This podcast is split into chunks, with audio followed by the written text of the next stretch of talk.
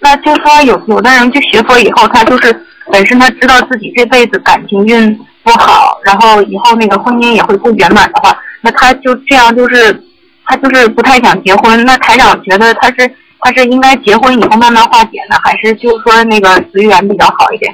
随缘了，因为像这种事情呢，台长不便讲，因为人间我不能说你不要结婚，他不要结婚。实际上有些人不想结婚的话，实际上应该随缘，因为什么？结婚也并不是件好事情。但是但是反过来说，不结婚也并不是件好事情啊。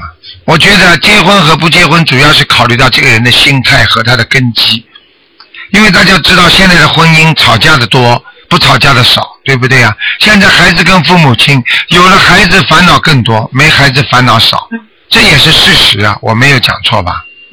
对不对呀？嗯，所以随缘是最好，随缘。